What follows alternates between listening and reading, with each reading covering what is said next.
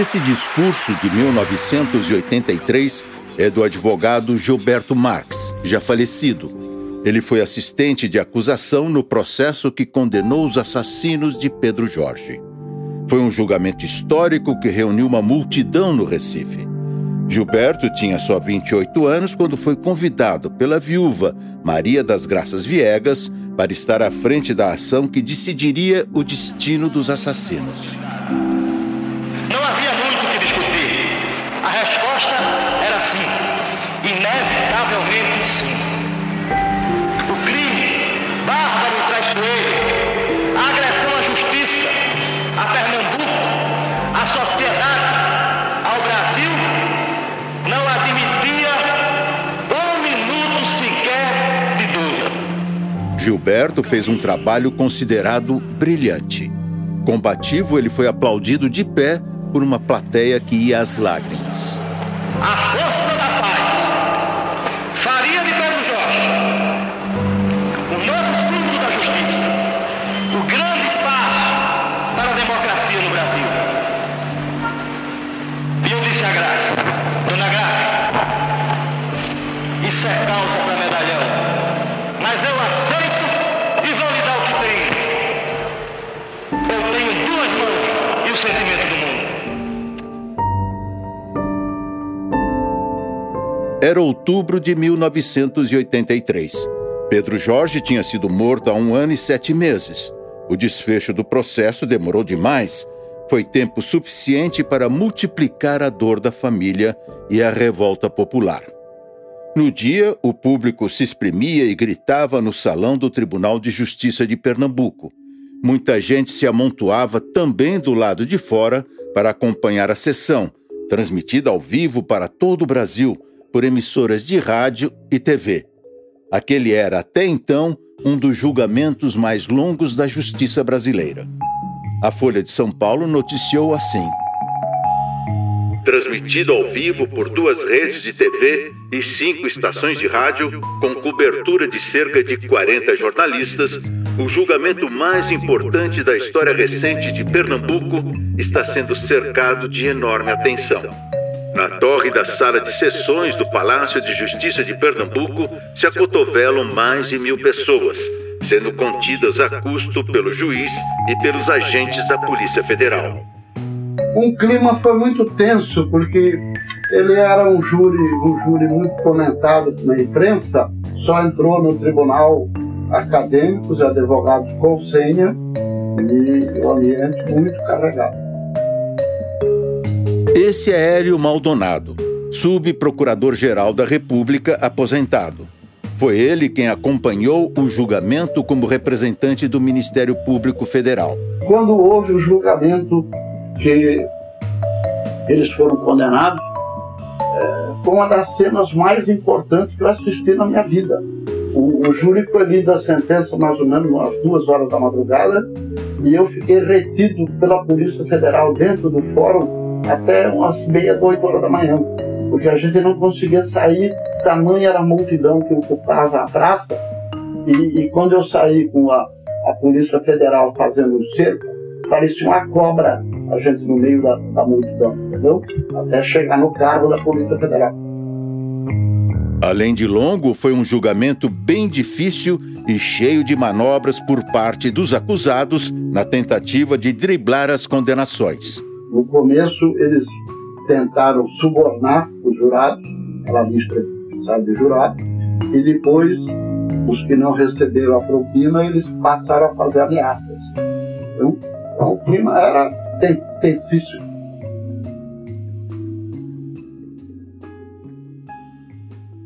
A Igreja Católica, junto à imprensa, teve um papel importantíssimo nessa história. O então arcebispo de Olinda e Recife Dom Helder Câmara teve uma participação ativa. Ele era um grande defensor dos direitos humanos durante a ditadura militar. Dom Helder publicava reportagens na, imprensa, sempre incentivando a, a, o calor da opinião pública para que se voltasse contra os assassinos. A democracia começava a aparecer no horizonte e era preciso garantir não só a justiça pela morte de Pedro Jorge, mas as condições de trabalho dos membros do Ministério Público.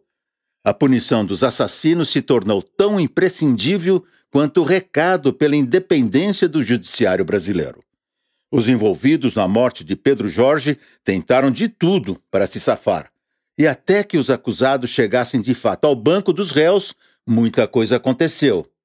E é isso que eu vou contar hoje.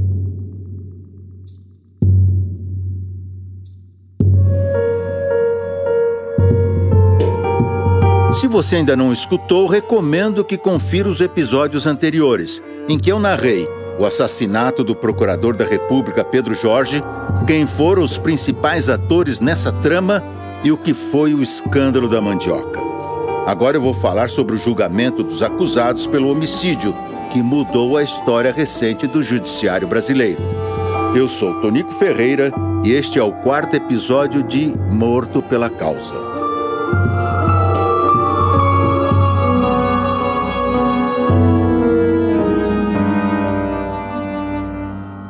Você deve lembrar. Pedro Jorge foi assassinado a tiros saindo de uma padaria em Olinda em março de 1982. O tempo passava, a pauta continuava quente nas páginas dos jornais e nada de os culpados serem condenados. Temendo pela impunidade, com o país ainda sob a ditadura, os pais de Pedro Jorge enviaram uma carta pública ao então presidente o general João Batista Figueiredo. O texto saiu no jornal O Globo. Pedimos a Vossa Excelência, o grande mandatário do país pelo qual nosso filho ofereceu em holocausto a sua vida, que recomende rigorosa apuração do hediondo crime, para que a sociedade conheça os verdadeiros culpados e os criminosos recebam pena que a lei lhes reserva. O relatório do inquérito só foi divulgado pela Polícia Federal no final de maio quase dois meses depois do assassinato. As 62 páginas traziam os detalhes do crime e indiciaram sete pessoas. Todas foram presas preventivamente. Entre elas estava o Major Ferreira, mandante intelectual do crime, e o pistoleiro Elias Nogueira, o autor dos disparos. Elias chegou a confessar a participação no crime numa entrevista que eu fiz com ele para a TV Globo. Elias, foi você que atirou no procurador Pedro Jorge? Foi, sim. Você foi contratado por quem, Elias? Pelo Major José Ferreira dos Anjos.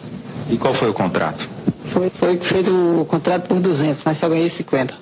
Porque era para ele dar 50 de início e 150 depois do serviço feito. Eu não vi mais ele. Depois da divulgação do inquérito policial, o Ministério Público Federal rapidamente ofereceu a denúncia à primeira vara da Justiça Federal em Pernambuco. Com o desenrolar das investigações, não restavam dúvidas sobre quem eram os verdadeiros culpados. O cerco começou a se fechar para o Major Ferreira. Já tendo sido absolvido de vários outros crimes, ele tinha costas quentes. O Major Ferreira sustentou o tempo inteiro, na audiência em que foi ouvido, que as peças do inquérito eram falsas e tinham sido construídas mediante tortura e propina. Na prática, ele só precisava convencer uma peça-chave, o juiz do caso. E o major tanto insistiu que conseguiu, às custas sabe-se lá do quê. Em outubro de 1982, para surpresa de todos, veio a notícia. O juiz decidiu pela impronúncia dos implicados, ou seja, os sete homens seriam soltos e não iriam a julgamento. Sete meses depois da morte de Pedro Jorge e com um inquérito altamente detalhado, o juiz alegou que não havia indícios suficientes. Essa sentença de impronúncia eh, não tinha a menor consistência. O juiz quis mesmo eh, não olhar as provas. Esse é Aristide Junqueira. Ele foi procurador-geral da República entre 1989 e 1995. A época do julgamento do assassinato de Pedro Jorge Aristides foi escolhido pelo Ministério Público Federal para ser o procurador responsável pela ação penal. Foi ele quem ofereceu as alegações finais do processo. Depois ele foi substituído por Hélio Maldonado, que falou no início deste episódio. O que talvez tenha ocasionado a morte dele ou encorajado a morte dele pelos autores do homicídio é que ele era um procurador-chefe da Procuradoria da República e foi trocado. Ele saiu da chefia para ser colocado um outro e talvez isso tenha encorajado o pessoal que foi denunciado pelo Pedro Jorge. A denúncia era do Pedro Jorge por esse crime de corrupção, chamado escândalo da mandioca, e foi por isso que ele foi morto. Ele denunciou todos os, os réus.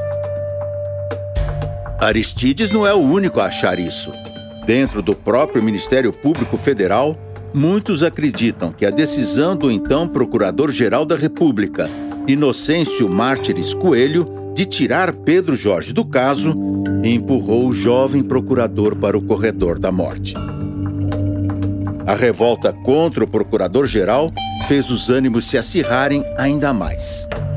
Depois de ser afastado da chefia, Pedro Jorge foi retirado por Inocêncio do processo do escândalo da mandioca.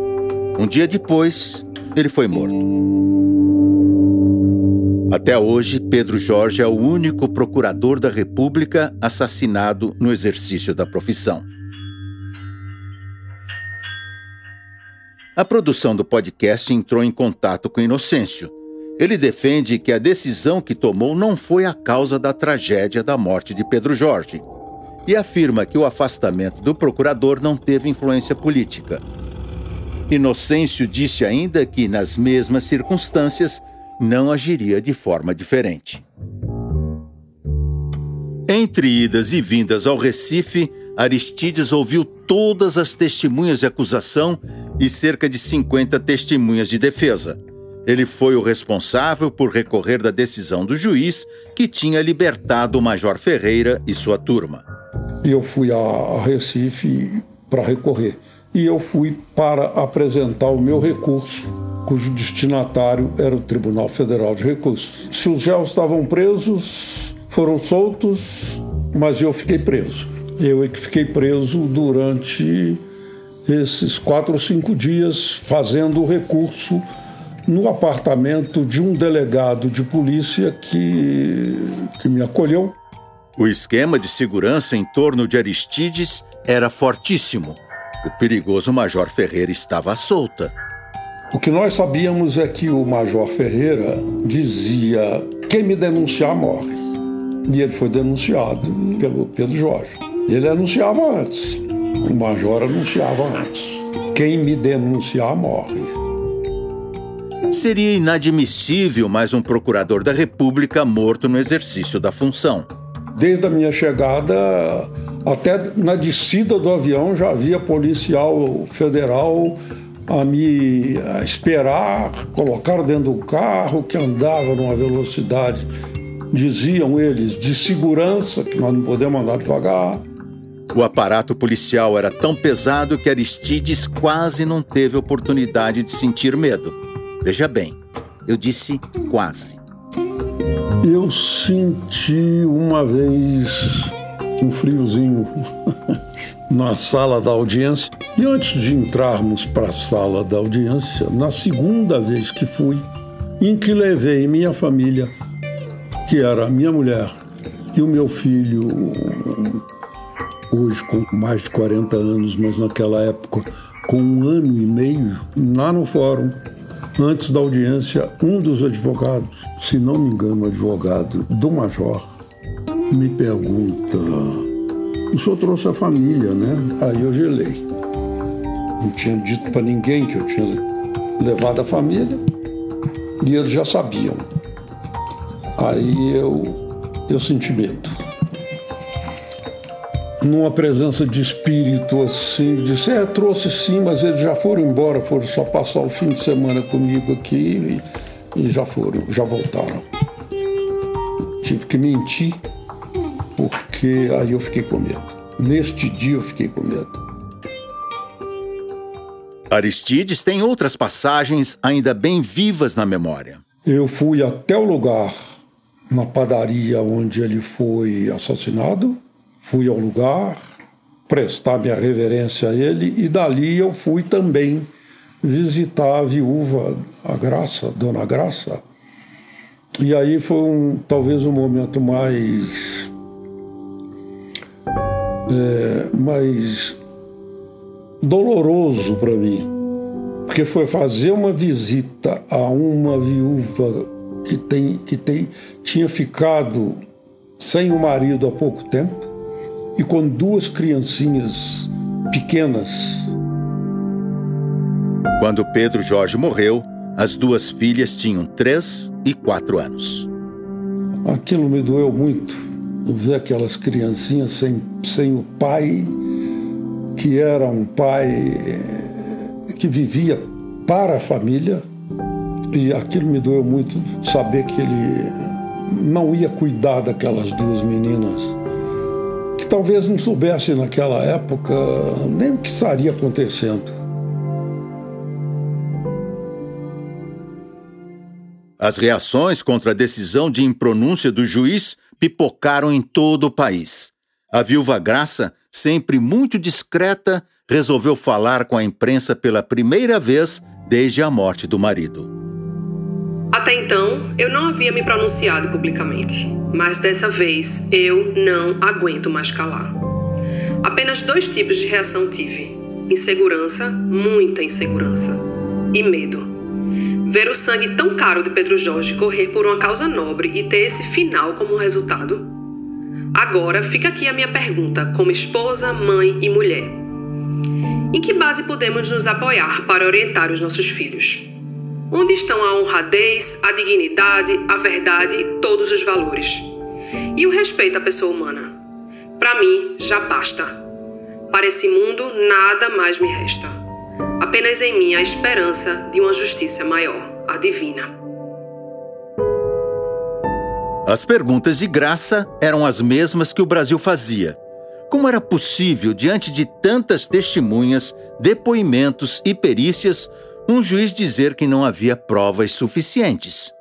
O ministro da Justiça publicou uma nota manifestando preocupação e todos os grandes jornais brasileiros dedicaram editoriais em repúdio à liberdade dos sete implicados e à lentidão do processo. Diversas organizações da sociedade e universidades também expressaram choque e indignação. A revolta já não cabia dentro das casas e dos gabinetes.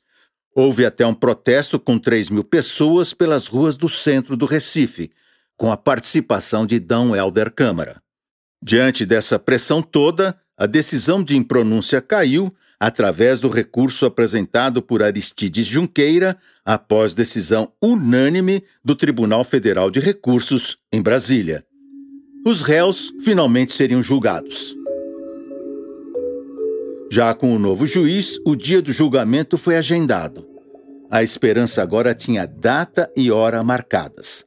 7 de outubro de 1983. Aristides passou o bastão para Hélio Maldonado. O advogado da família de Pedro Jorge, Gilberto Marques, sabia do peso que tinha em mãos e tratou de procurar apoio político.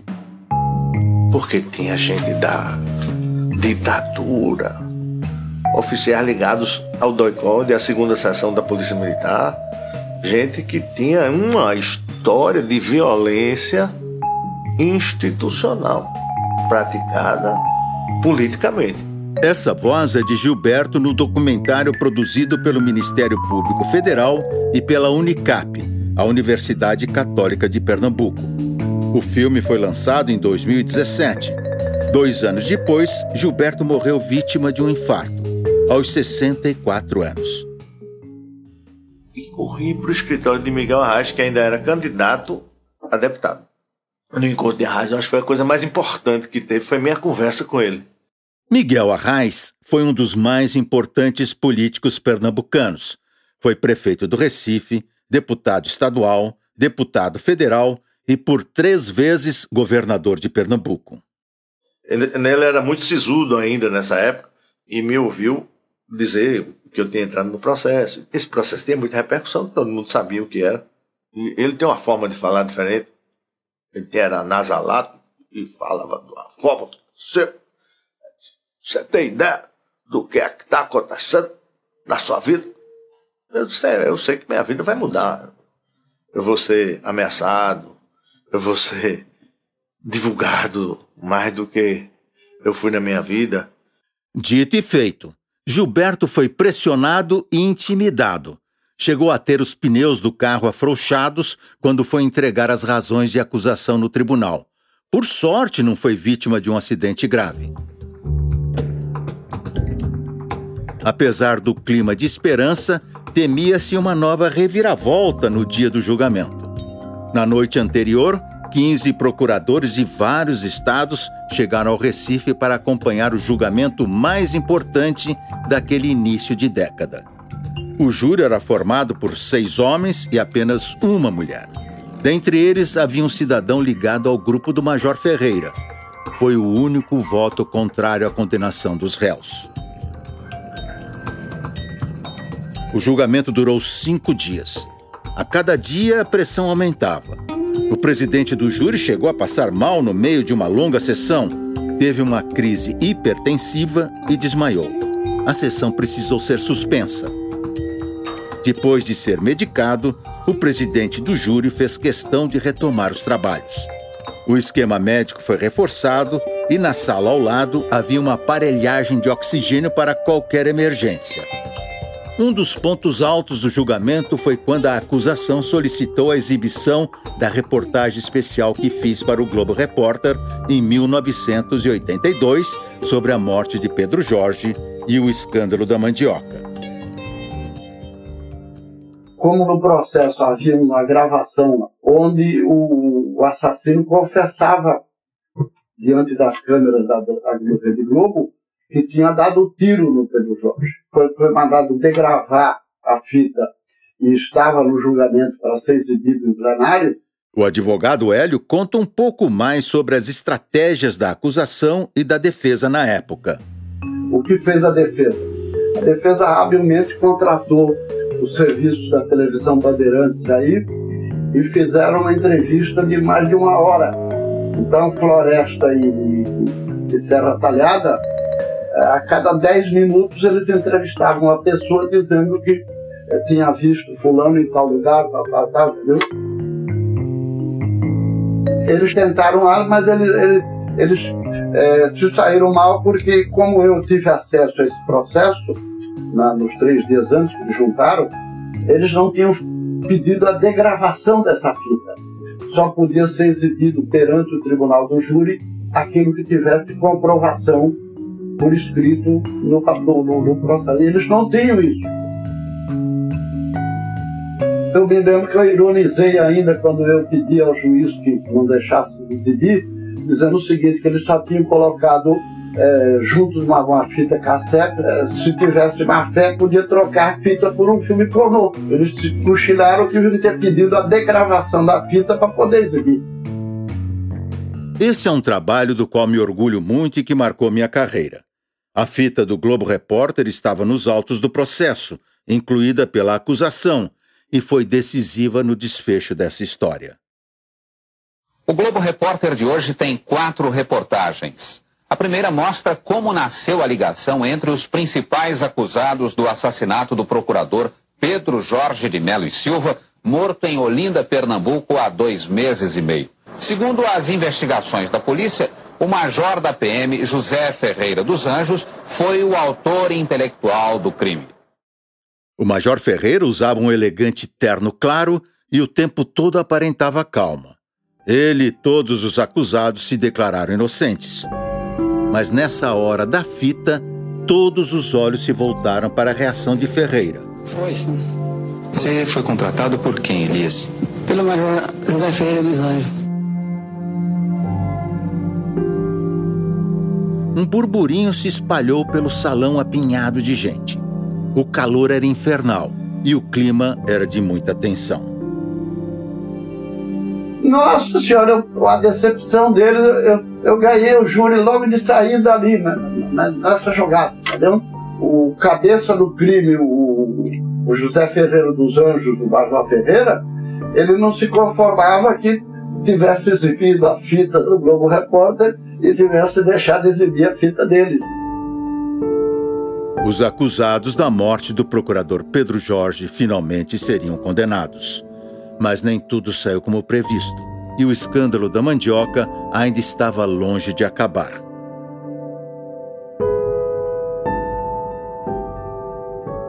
Esse foi o quarto episódio de Morto pela Causa.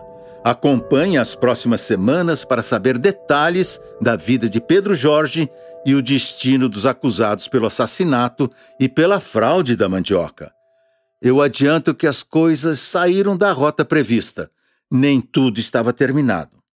Não esqueça de seguir e assinar o podcast na sua plataforma preferida. Até a semana que vem. Morto pela Causa é um projeto da NPR, a Associação Nacional dos Procuradores da República, e da Fundação Pedro Jorge com produção da Trovão Mídia. Eu sou Tonico Ferreira, o roteiro é de Raíssa Ibrahim e a edição, mixagem e música tema são do Vitor Oliveira. Com participação na locução de Manuela Lamenha e Raíssa Ibrahim. Gravado no estúdio Trampolim, em São Paulo. Neste episódio, usamos trechos da reportagem que eu fiz para o Globo Repórter da TV Globo em 20 de maio de 1982 áudios do julgamento dos assassinos de Pedro Jorge e do documentário produzido pelo Ministério Público Federal e Unicap, lançado em 2017.